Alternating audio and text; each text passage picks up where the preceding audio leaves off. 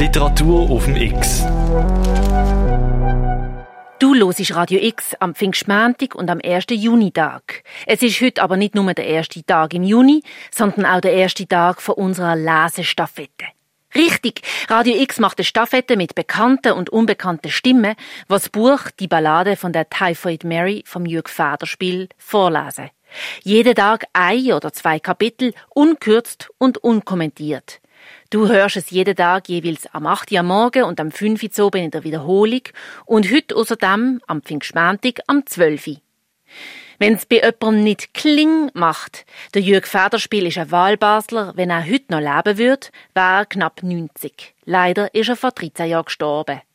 Er als Schriftsteller hat über 20 Bücher geschrieben. Als Meisterwerk gilt sein Roman Die Geographie der Lust von 1989.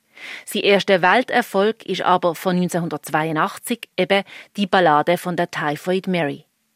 Ob Typhus im 19. Jahrhundert oder Corona jetzt, es gibt erstaunlich viele Parallelen. Zu Corona-Zeiten ist Typhoid Mary aktueller denn je, obwohl da mit dem Handwaschen dotsmal noch nicht so verbreitet war. Aber loset selber die Ballade von der Typhoid Mary vom Jürg Federspiel. Wer mehr über den Autor, das Buch, die Lesenden und Hintergründe erfahren möchte, auf radiox.ch gibt's mehr. Die Lesestaffette tut niemand anders anfangen als der Schauspieler Herbert Knaub. Auf Radio X die Ballade von der Typhoid Mary vom Jürg Federspiel. Ihr gebt der Stab an Herbert Knaub. Kapitel 1 am frühen Morgen des 11. Januar 1868 tauchte im Schneewirbel ein Schiff auf, das die New Yorker Hafenbehörde erst bemerkte, als es die Bannmeile verletzt hatte. Doch es war nicht nur die schlechte Sicht auf die schwärzliche See, nicht nur Dämmerung und Schnee, da war noch etwas anderes, das befremdete. Kein Jubelgeschrei, wie es sonst von jedem Emigrantenschiff aus Europa zu vernehmen war, hatte die schläfrige Küstenwache geweckt. Ein Offizier, Remigius Farrell, schilderte in seinem Rapport an die Immigrationsbehörde, der Anblick war so leblos wie ein Scherenschnitt. Die Segel waren zerfetzt und ein Mast gebrochen. Es war noch zwölf Yards entfernt, als uns der Wind einen Gestank entgegenfegte, in dem sich die Fäkalien und Leichengeruch mischten. Fast alle Emigrantenschiffe stinken, wie wir wissen, doch dieses stank fast unerträglich. Die Leibniz, so hieß das Wrack gewordene Segelschiff, war in hervorragender Weise in Boston gebaut worden und ursprünglich für den Handel mit China bestimmt. Später wurde es von der Slomans Hamburg Line erworben, einer Schiffsgesellschaft, die bis dahin ohne Tadel gewesen war. Die Leibniz hatte Hamburg am 2. November 1867 unter Captain H. F. Bornholm verlassen und lag dann wegen ungünstiger Winde etliche Tage vor Cuxhaven. Der Kapitän hatte sich deshalb für die südliche Route nach New York entschieden, die Breitengrade hinunter über Madeira, wo die Passagiere mitunter eine Hitze von 94 Grad Fahrenheit zu erdulden hatten. Viele von ihnen stammten aus Mecklenburg und wollten sich als Farmer in Wisconsin niederlassen. Andere kamen aus Preußen und einige wenige aus Süddeutschland und der Schweiz. Die Überfahrt muss infernalisch gewesen sein. Man hatte alles, was irgendwie Platz wegnahm, entfernt, um die 544 Passagiere so an Bord unterzubringen, als wäre es tatsächlich eine Fracht. Wenn man sich in diesem unserem 20. Jahrhundert eine Überbevölkerung und deren Folgen vorstellen will, so könnte die Leibniz jener Zeit als Modell dienen. Draußen war der Himmel mit seiner wunderbaren salzigen Luft, während im Zwischendeck auf fauligen Matratzen Hunderte von Menschen kaum einen Löffel zum Mund bringen konnten, ohne den Nachbarn mit dem Ellbogen zu stoßen. Es gab keine Ventilation, keine einzige fensterähnliche Öffnung, und die Bullaugen waren zugelötet. Das Entsetzliche aber war das Orlobdeck, das unterste Deck also. Hier war die Luft so stickig, dass die Lichter der Laternen erloschen waren. Die Passagiere des Orlobdecks verharrten in Apathie. Da gab es keine Streitigkeiten mehr um das Essen. Man lutschte an Gegenständen und manchmal, vielleicht kam jemand vom Zwischendeck dem Vorhof der Hölle herunter und fütterte im Dunkel irgendwelche stöhnenden Münder.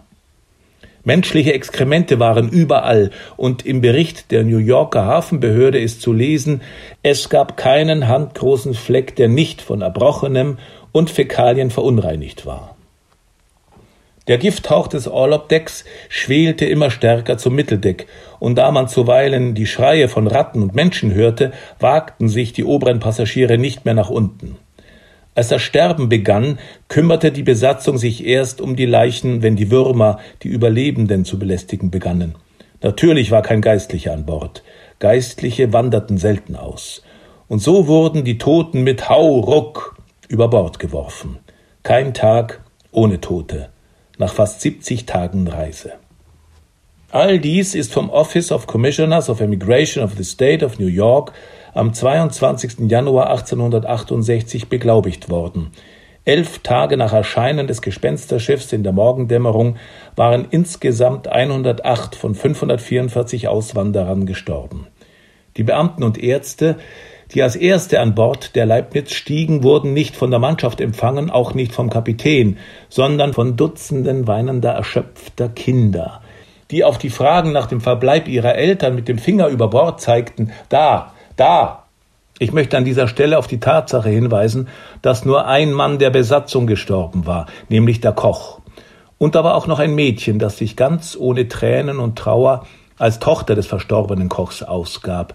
Das Mädchen, man hielt es für 13 oder 14-jährig, obwohl es behauptete, erst zwölf Jahre alt zu sein, antwortete auf die Frage nach dem Namen Maria.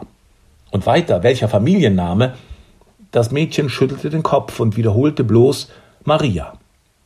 Maria wurde zur Seite genommen wie eine Reliquie und stand regungslos neben den Beamten, als man mit dem Abtransport der Passagiere, von denen einige im Sterben lagen, begann.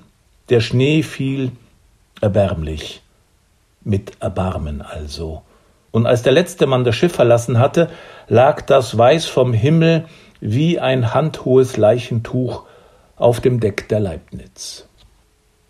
Kapitel 2 mein Name ist Howard J. Rajid. Ich bin 58 Jahre alt, Kinderarzt, lebe und praktizierte bis vor kurzem an der oberen New Yorker Westside am Riverside Drive, eine vernutzte, doch immer noch würdige Umgebung. Ich rede von Architektur, Komfort und einer gewissen Sicherheit. Also wenn ich ausgehe, um ein Konzert zu besuchen, einen Film anzuschauen, pfeift mir der uniformierte Dormen ein Taxi herbei, und mit dem Taxi kehre ich auch wieder zurück. Meine Frau starb vor zwei Jahren an Leukämie. Meine beiden erwachsenen Kinder leben in Boston. Die Tochter Lea unverheiratet, studiert Medizin. Der Sohn Randolph ist ebenfalls Kinderarzt geworden. Ich kenne die Hochnäsigkeit der Mediziner, die sich für eine Art Aristokratie halten, wenn sie drei Generationen von Ärzten hervorbringen. Nun, meine Familie, ursprünglich aus Graubünden in der Schweiz stammend, hat fünf Generationen hervorgebracht, die den Eid des Hippokrates geschworen haben, einen Eid übrigens, den ich nur noch mit geschlossenen Augen und überkreuzten Zeige und Mittelfinger schwören würde. Doch lassen wir das. Mein Urgroßvater war in der ersten Hälfte des vorigen Jahrhunderts ausgewandert. Er war ursprünglich Postangestellter, absolvierte beim Dorfpfarrer von Rezünz die Lateinmatura, studierte dann in Stuttgart Medizin. Er verließ das Land ledig mit einer Schar junger Landsleute, heiratete dann aber in Amerika eine Landsmännin. Es muss eine bittere Zeit gewesen sein. Ein einziger verschneiter Sommer brachte Hunger in die Dörfer, die ohnehin arm waren, und den jungen Männern blieb außer fremden Kriegsdiensten, Hotellerie und Zuckerbäckerei in europäischen Ländern nur noch die Reise übers Meer.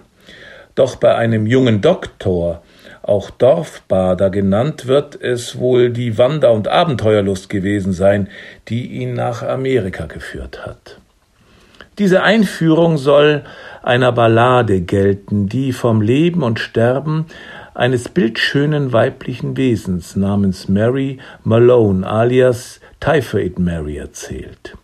Der hierzulande nicht besonders bekannte Johann Wolfgang Goethe hat der Ballade formal viele Möglichkeiten zugestanden und deshalb habe ich mir erlaubt, der vorliegenden biografischen Erzählung diese Bezeichnung zu geben. Ich beschreibe ein Leben, das in noch kindlichem Alter traurig begann, Tiefpunkt um Tiefpunkt überschreitend und ein stummes, keineswegs lyrisches Ende nahm. Am 11. November des Jahres 1938 wurde die Leiche von Mary Malone in beinahe hysterischer Eile zum St. Raymond's Friedhof des New Yorker Stadtteiles The Bronx überführt und verscharrt. Autopsie hatte keine stattgefunden. Ich stütze mich bei meiner Arbeit auf einen Artikel von George A. Soper, PhD, The Curious Career of Typhoid Mary, The Diplomat, Dezember 1939. Merkwürdig, dass Soper erst ein Jahr nach dem Tode Marys seinen endgültigen Bericht veröffentlichte. Wie immer, George A. Soper hatte das Interesse meines Großvaters an diesem denkwürdigen Schicksal geweckt. Ich besitze einen Kalender, in dem mein Großvater seine eigenen Nachforschungen hinter dem Rücken seines Freundes und Kollegen notierte, und ich habe Anlass zur Vermutung, dass die Freundschaft der beiden später zerbrach aus eben diesem Grunde. Beide waren noch jung, als diese Rivalität um ein weibliches Wesen begann, sehr jung, und es ist nicht die Weiblichkeit, Mary war entschieden älter als die beiden, sondern einzig der medizinische Fall, der beide faszinierte. Soper beruflich, für meinen Großvater war es ein Hobby. Übrigens hat George A. Soper seinen ersten Artikel über Mary Malone bereits 1907 veröffentlicht. Mutmaßungen allerdings. Das wenige Material, das ich auffinden konnte, habe ich mir zu eigen gemacht und die weitere Wirklichkeit erfunden. Dass Mary Malone alias Maria Kadow aus der Heimat meiner Ahnen stammte, hat mich auch bewogen, die Ballade zu schreiben. Ein weiterer Grund ist die Muße, die mir von einer heimtückischen Krankheit gleichsam als schwarzer Peter zugeschoben wurde. Ich gebe den Stab weiter an Christoph Schwegler. Morgen am 8. Uhr morgen und am 5. Uhr oben in der Wiederholung geht's weiter mit der Typhoid Mary. Auf radiox.ch gibt's Infos zur Geschichte, zum Autor und zu den Vorlesenden zum Nachlesen. Und alle Podcasts auch. Mit der freundlichen Unterstützung von der Christoph Merian Stiftung.